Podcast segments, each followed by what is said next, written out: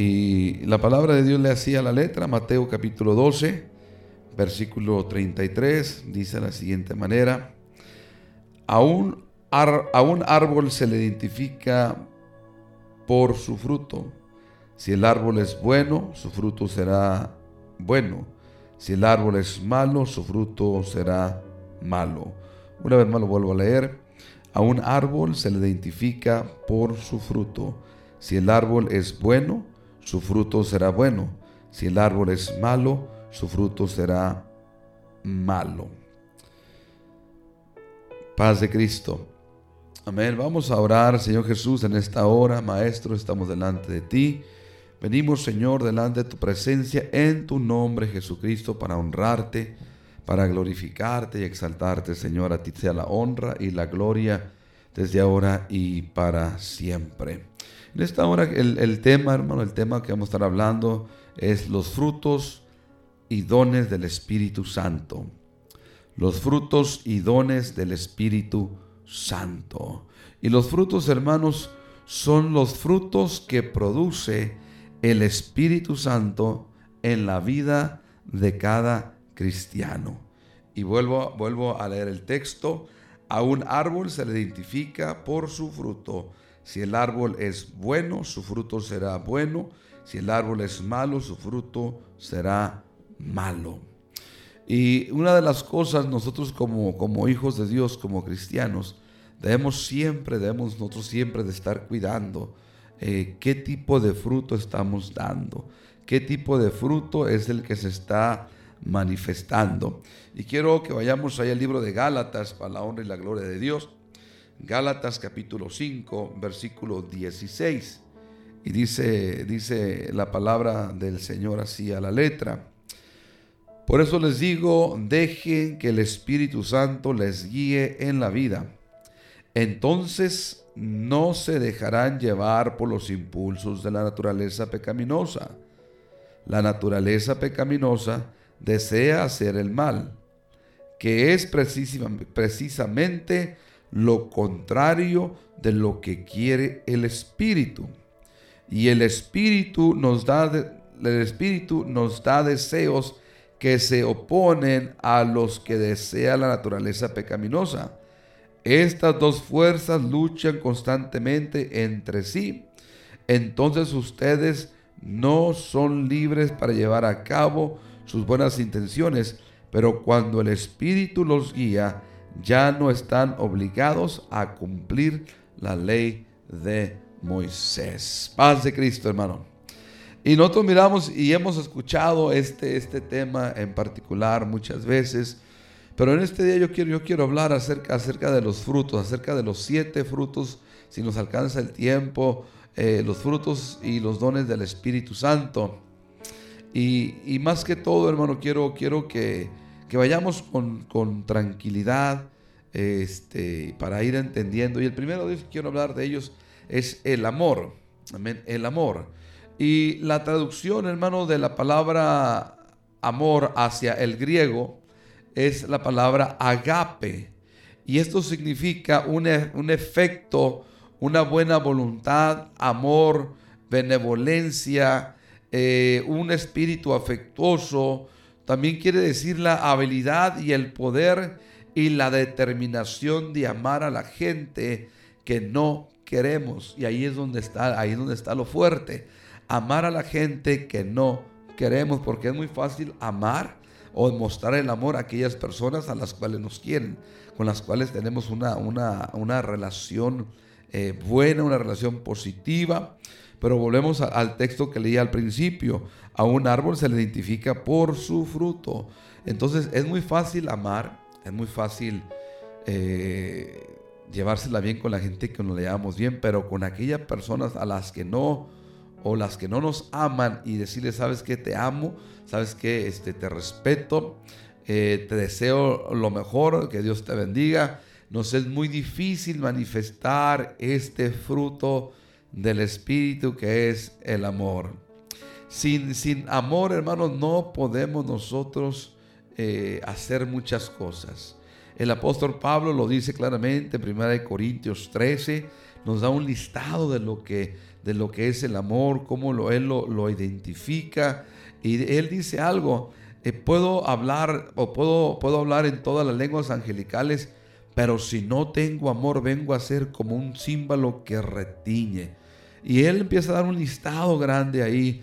Y eso es lo que nosotros tenemos que, en lo cual como hijos de Dios, como cristianos, nosotros tenemos que trabajar para que ese amor, hermanos, sea algo natural que fluya de nosotros hacia las demás personas. El amor, hermano, es, lo voy a decir así, es, es uno de los fundamentos principales. Es la amalgama que sostiene todos los demás frutos, porque sin el amor no somos nada.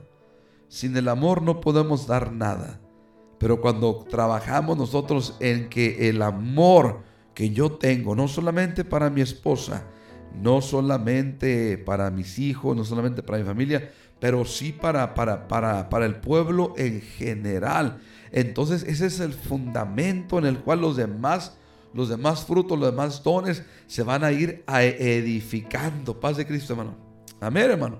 Se van a ir eh, edificando uno sobre otro hasta que vienen a, formar algo sólido en la vida del cristiano. Y reitero, el amor es el principal, es lo primordial. Y apúntelo por ahí si usted gusta, este, márquelo ahí lo que, lo que es de Corintios capítulo 13. Ahí lo, lo, leemos nosotros todo el tiempo, todo el tiempo lo estamos, lo estamos hablando, pero debemos de usarlo como el fundamento. Por eso la palabra dice ahí primera, en primera, eh, este, en San Juan, perdón, San Juan, San Juan capítulo 3, verso 16, dice, porque de tal manera amó Dios al mundo. Ese es un amor agape, una, un amor, hermano, en el cual en el cual Dios puso su buena voluntad. Dios puso, hermano, su benevolencia. Dios puso eh, esa, esa eh, fundamento para que nosotros como pecadores pudiéramos acercarnos delante de la presencia del Señor. Y el apóstol lo dice ahí en el capítulo 13 de 1 Corintios, si yo pudiera hablar todos los idiomas del mundo y de los ángeles, pero no amara a los demás, yo solo sería un metal ruidoso o un símbolo que resuena. Si tuviera el don de profecía y entendiere todos los planes secretos de Dios y, y contara con todo el conocimiento, y si tuviera una fe que hiciera capaz de mover montañas, pero no amara a otros, yo no sería nada. Entonces el amor es el fundamento. Ahora les invito para que vayamos ahí a, Primera de Juan, Primera de Juan, para la honra y la gloria del Señor, y vamos a estar mirando ahí lo que es el, capítulo, el capítulo número 4 del libro de Primera de Juan para la honra y la gloria del Señor. Y la palabra, hermano, lo que me gusta de la palabra es que la palabra nos va, nos va, nos va guiando, nos va dirigiendo, nos va llevando para que nosotros vayamos entendiendo lo que Dios quiere hablarnos a nosotros. Paz de Cristo. Y tristemente ahorita en este, en este tiempo, hermano, se da, se da mucho que el amor se ha perdido, se ha escaseado, así como se escasean tantas cosas en los supermercados, el amor también se escasea. Y dice la palabra del Señor ahí en Primera de Juan capítulo 4, versículo número 8, para la honra y la gloria del Señor, dice, pero el que no ama no conoce a Dios, porque Dios es amor. Amén. Y esa es la realidad. Dios es el don perfecto del amor hacia usted, hacia mí, hacia toda la humanidad.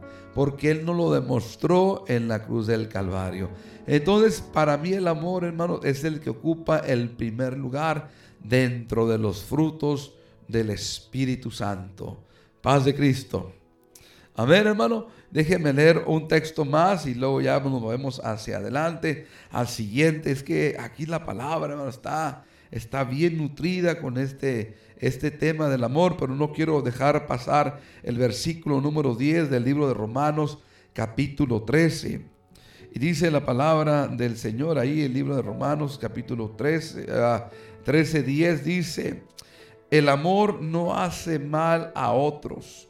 Por eso el amor cumple con las exigencias de la ley de Dios. Qué tremendo. Qué tremendo es la palabra cuando nos habla directamente. El amor cumple. O nosotros si realmente decimos que tenemos amor, debemos de cumplir con las exigencias, así como lo pone esta versión, de lo que es el amor de Dios hacia quién? Hacia nuestro prójimo, no meramente hacia mí, porque muchas de las veces nos, nos amamos, Padre Cristo, nos amamos nosotros mismos y no queremos amar a los demás. Primero yo, luego yo y después yo. Y no, tenemos que, estar nosotros, hermanos, buscando siempre lo que es el amor de Dios hacia los pro, hasta nuestro prójimo. El siguiente punto que quiero hablar, hermano, es la palabra gozo. Gozo. Y esto, este gozo, hermanos, significa alegría. Paz de Cristo. Amén. Significa, hermanos, estar contento. Estar, eh, nos regocijamos. Por eso el apóstol dice, otra vez os digo, regocijaos en el Señor. ¿Por qué? Porque a través del Señor es donde vamos a alcanzar nosotros el regocijo para nuestras vidas.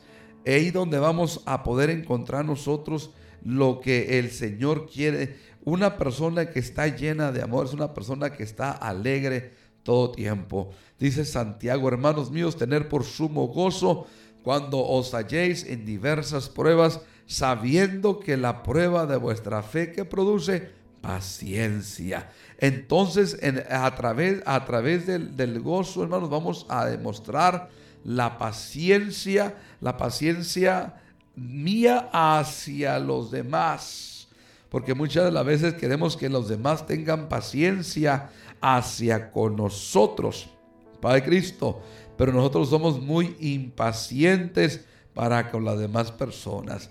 De repente por ahí eh, nos damos cuenta que, ay, cómo me desespera esto, y ay, cómo me desespera el hermano, y ay, cómo me desespera el mesero, y, y etcétera, y, va, y vamos acrecentando la desesperación a tal grado, al tal grado que perdemos nosotros el gozo de Dios en nuestra vida. Y es algo que no podemos o que no deberíamos nosotros de perder. Déjenme decir esto, hermanos. El gozo, hermanos, en el Antiguo Testamento es algo, hermano, que está proclamado, que el Señor lo dice. Es algo que está, hermanos, firme. Es algo que no se conmueve, algo que está ahí.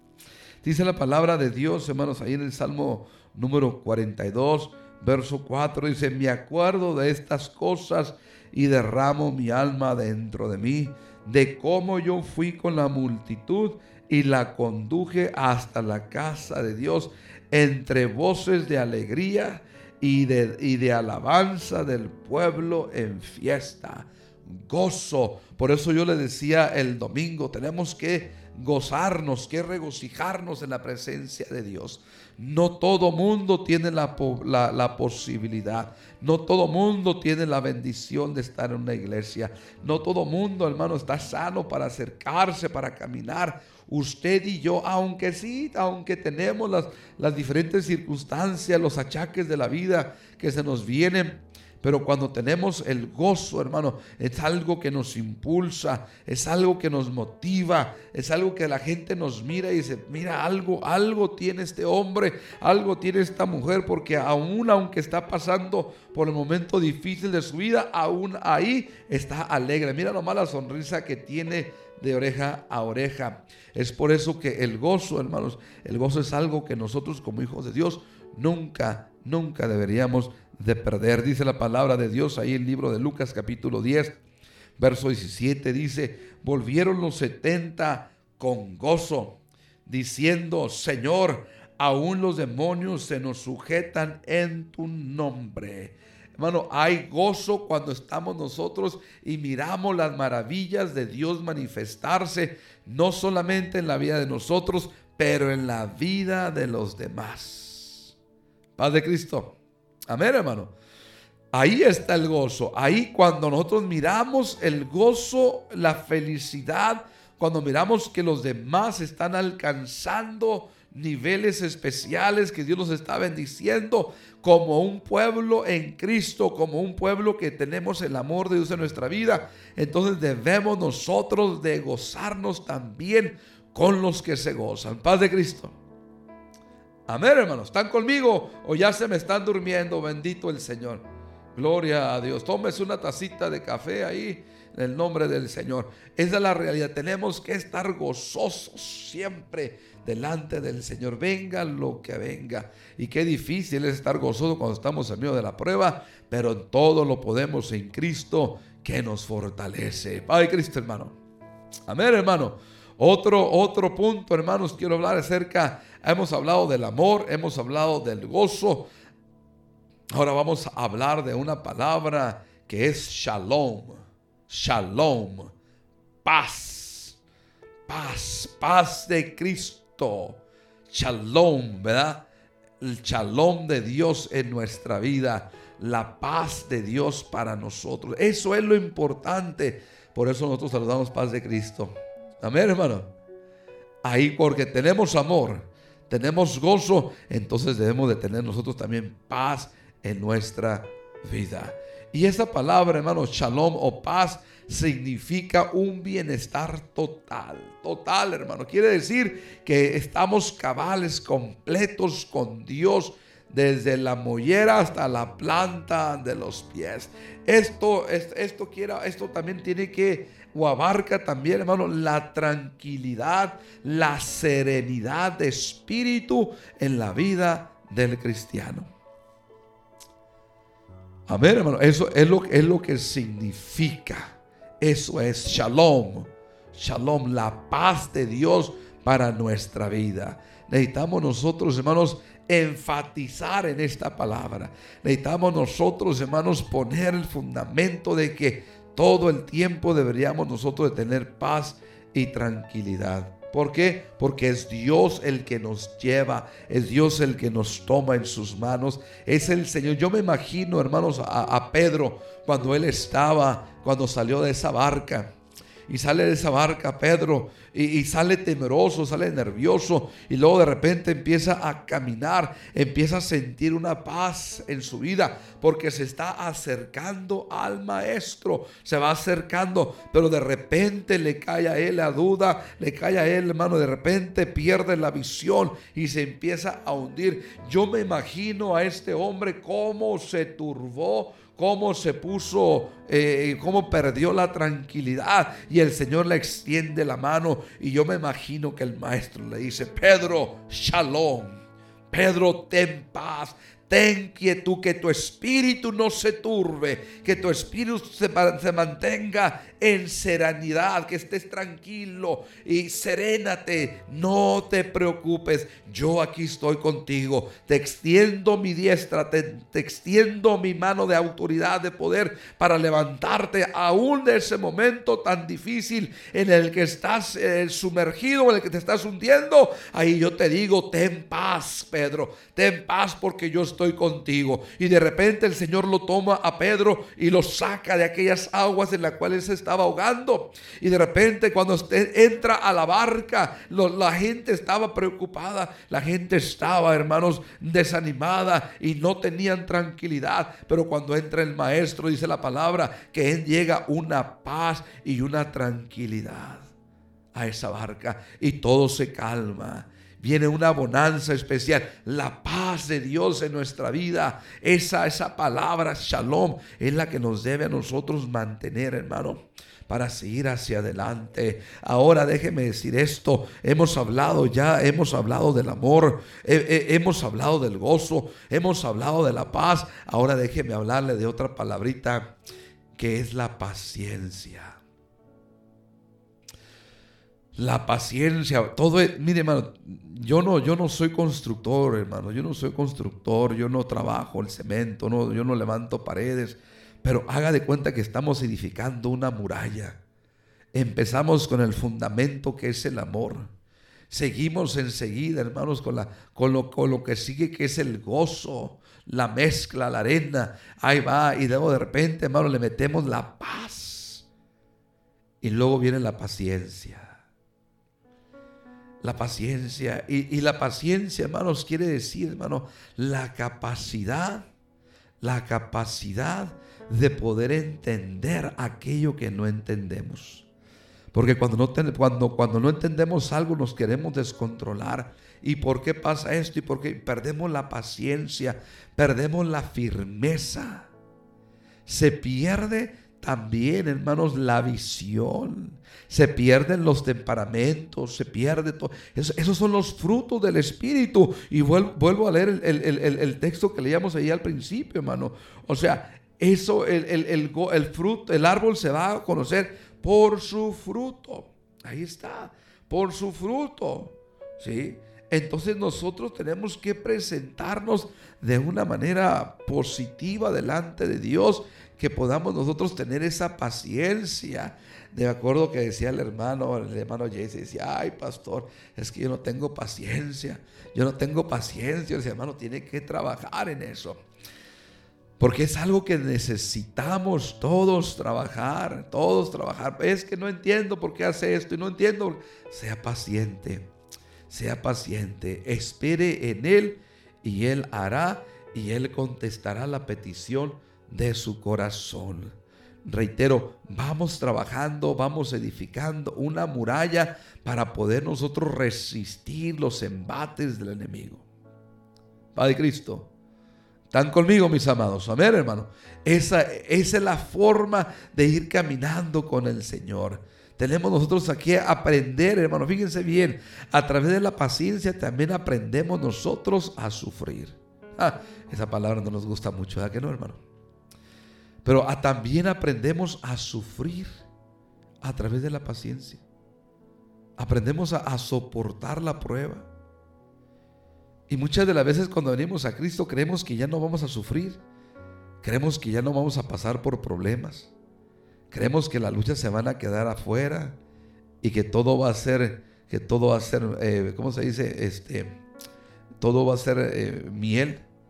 Pero no, hermano, o sea, pero la paciencia nos ayuda a entender estas, estas circunstancias en la vida del, del, ser humano, en la vida del cristiano. Mire, hermano, vayamos allá al libro de Santiago. Vamos allá al libro de Santiago, ahí en el capítulo número, número 6 y versículo número 7 para la honra y la gloria de Dios. Y, reitero, hermano, es, esto es algo que, que yo no lo estoy diciendo porque usted no lo tenga, no, lo estoy diciendo esto para, para afirmarnos, para, para estar más firmes todavía, para trabajar, porque todos nosotros sabemos, sabemos en lo que nos falta trabajar, bendito Dios, amén. Y si usted no me cree, pregúntale a su esposa.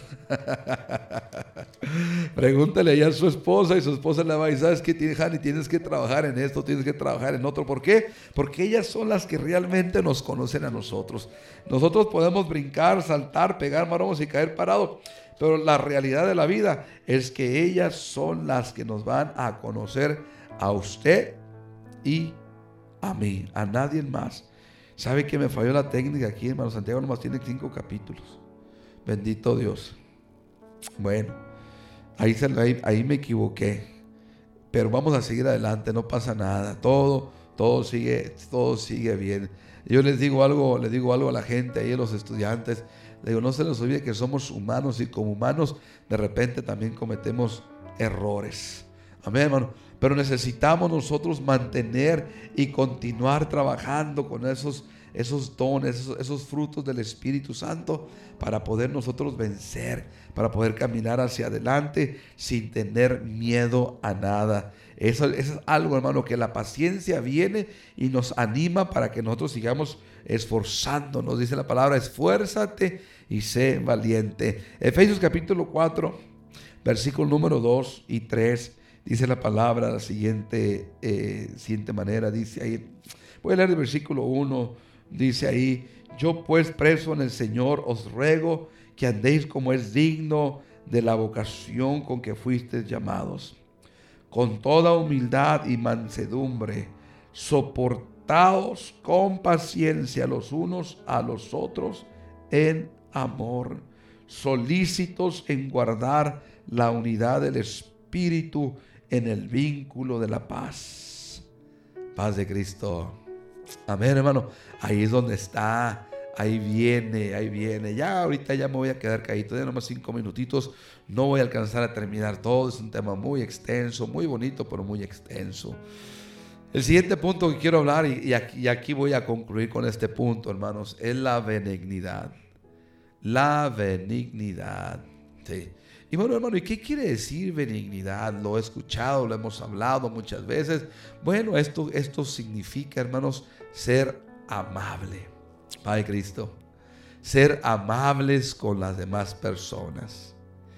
Ser amable no solamente con los meseros o las meseras, no solamente con la gente que nos trae el café a la mesa, no solamente con la persona que nos atiende cuando vamos al restaurante, ser amables con todos. De repente por ahí nos dicen, espero y así seas de amable con ellos. Seas amable conmigo así como eres con ellos también, paz de Cristo. Oh, no, no, no se preocupe de nada, todo va a estar bien. No se le, me acuerdo, no sé si iba el hermano Soriano conmigo en aquella ocasión cuando aquella agromosa me deja caer encima el, jugo creo que era, o café, no me acuerdo qué era, ahí en el avión.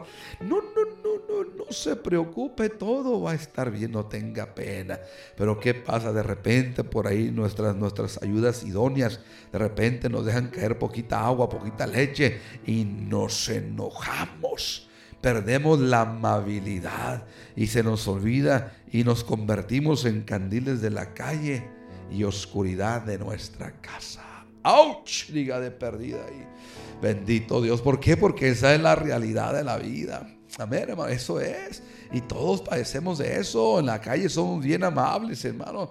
Qué bárbaro. Pero en la casa se nos olvida. En la iglesia se nos olvida la amabilidad. Amén, hermano. Y esto debemos de hacerlos con todo y aún también con los de la fe.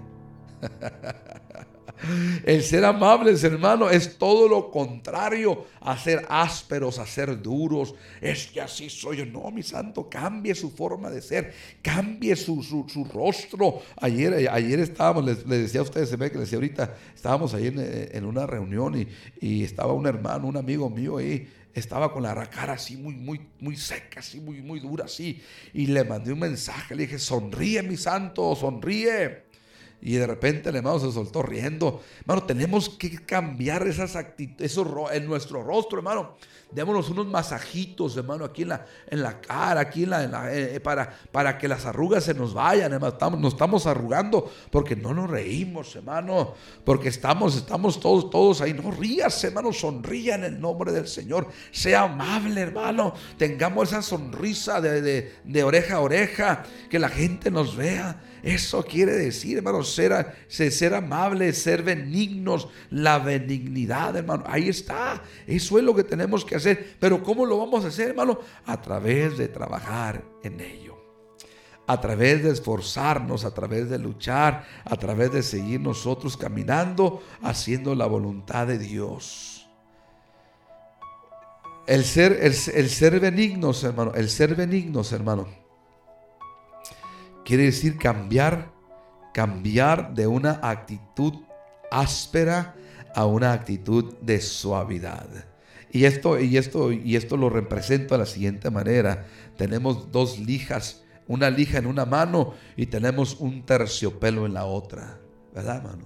Y de repente, de repente, cuando llegamos, especialmente que llegamos con hambre, Bendito Dios, llegamos con, esas actitudes ásperas, como una lija, hermano, una lija que viene y talla, usted la pone en su cara y le talla, hermano, y le, le deja marcas aquí, le hiere, y así nuestras actitudes ásperas también, también hieren desafortunadamente a nuestros seres queridos.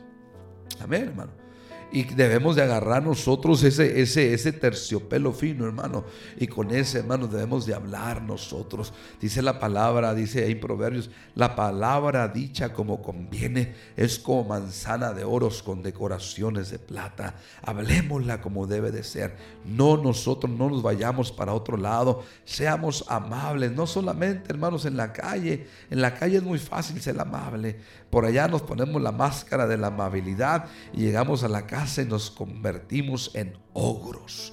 Perdemos ese, ese, ese fruto del Espíritu que es la benignidad. Lo perdemos. Déjenme leer este último texto, hermanos, para la honra y la gloria del Señor. Y ahí me voy a quedar. Yo sé que la semana que entra le toca a alguien más, pero voy a pedir que el próximo martes me cedan el lugar para yo poder seguir, para poder terminar este tema, porque es un tema muy bueno y muy importante para cada uno de nosotros. Así es que vayamos rápidamente, hermanos, ahí a la palabra del Señor, ahí al libro de Colosenses, para la honra y la gloria de Cristo Jesús. Amén. Colosenses. Y vamos a estar mirando ahí lo que es el, el, capítulo número, capítulo número 3, capítulo número 3 de Colosenses. Y vamos a estar mirando lo que es el versículo número 12 para la honra y la gloria de Dios. Dice la palabra así la siguiente manera, dado que Dios los eligió para que sean su pueblo santo y amado por Él, ustedes tienen que vestirse de tierna compasión, bondad, humildad, gentileza y paciencia. Santo.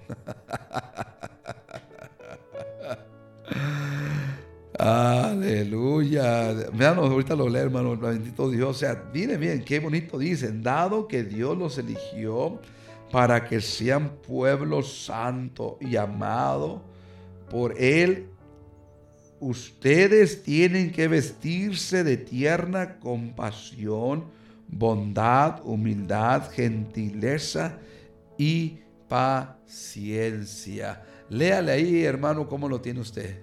La palabra siempre nos va a nosotros a, a instruir por el camino que debemos de serlo.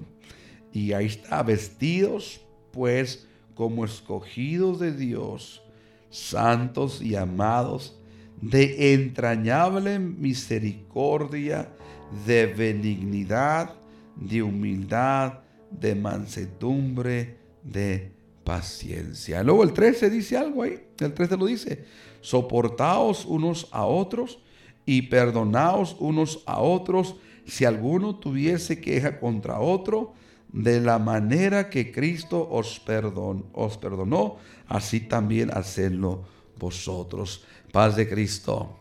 Amén, hermano. Estos son los frutos del Espíritu. Parte de ellos son siete. Son siete, pero ahí vamos edificando. Ahí vamos nosotros construyendo esta, esta muralla, este fundamento para, para, para la bendición de nuestras vidas. Para que usted y yo sigamos hacia adelante caminando. Así es que, hermanos, trabajemos en ello. Amén. Recordemos, es el amor es el amor, uno, el, uno de los principales o el principal sería el amor. Enseguida tenemos nosotros el gozo. En tercer lugar tenemos la paz. En cuarto lugar tenemos la paciencia. Y en quinto lugar tenemos la benignidad o el ser amable. Y allí es, allí es donde tenemos que estar trabajando poco a poco. ¿Para qué? Para que sigamos nosotros eh, siguiendo hacia adelante poco a poco creyéndole y confiando en nuestro gran Dios y Salvador Jesucristo. Sigamos edificando esa muralla, esa, esa, esa, esa columna que va a fortificar nuestra vida de una manera especial, porque en los momentos más difíciles esta columna es la que nos va a detener para no caer. Es como una, una barda de contención que se levanta y sobre esa barda, hermano, viene, viene un puñado de tierra, un peso, pero la barda está construida eh, a tal forma que retiene aquellas, aquel tonelaje de carga que se viene. Y mientras que nosotros sigamos edificando esa barda en nuestra vida, basado y fundado primeramente en Jesucristo, pero luego de ahí en los puntos estos que estamos hablando ahorita, vamos a poder vencer con toda certeza todo ataque, toda lucha, toda prueba, todo lo que se nos venga en, en nuestra vida. Amén y amén. ¿Algún